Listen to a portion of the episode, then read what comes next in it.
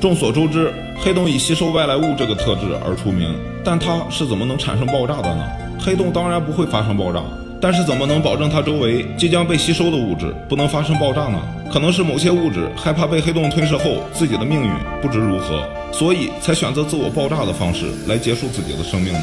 蛇夫座是一个很特别的星座，它是宇宙中已知唯一一个与其他星座交叉在一起的。在这片区域有很多的星系，它们共同组成了蛇夫座超星系群，这在宇宙中算是超大的宇宙结构了。早在2016年，科学家通过钱德拉 X 射线的观察台拍到蛇夫座星系团中出现一条不寻常的弧线，但是要在宇宙中创造出这么大规模的空腔，需要非常巨大的能量。所以，科学家当时并不能确定它是不是由于爆炸引发的，就没怎么关注。不过，后来科学家们结合了世界多个国家的天文望远镜拍摄的内容，确定了在蛇夫座星系的中心区域内的确发生了前所未有的巨型爆炸。但是它为什么会发生爆炸呢？科学家猜测，这个爆炸的黑洞在之前可能是一个活动星系核，就跟之前我们讲的类星体一样，它们就是宇宙中非常恐怖的存在。到底有多恐怖呢？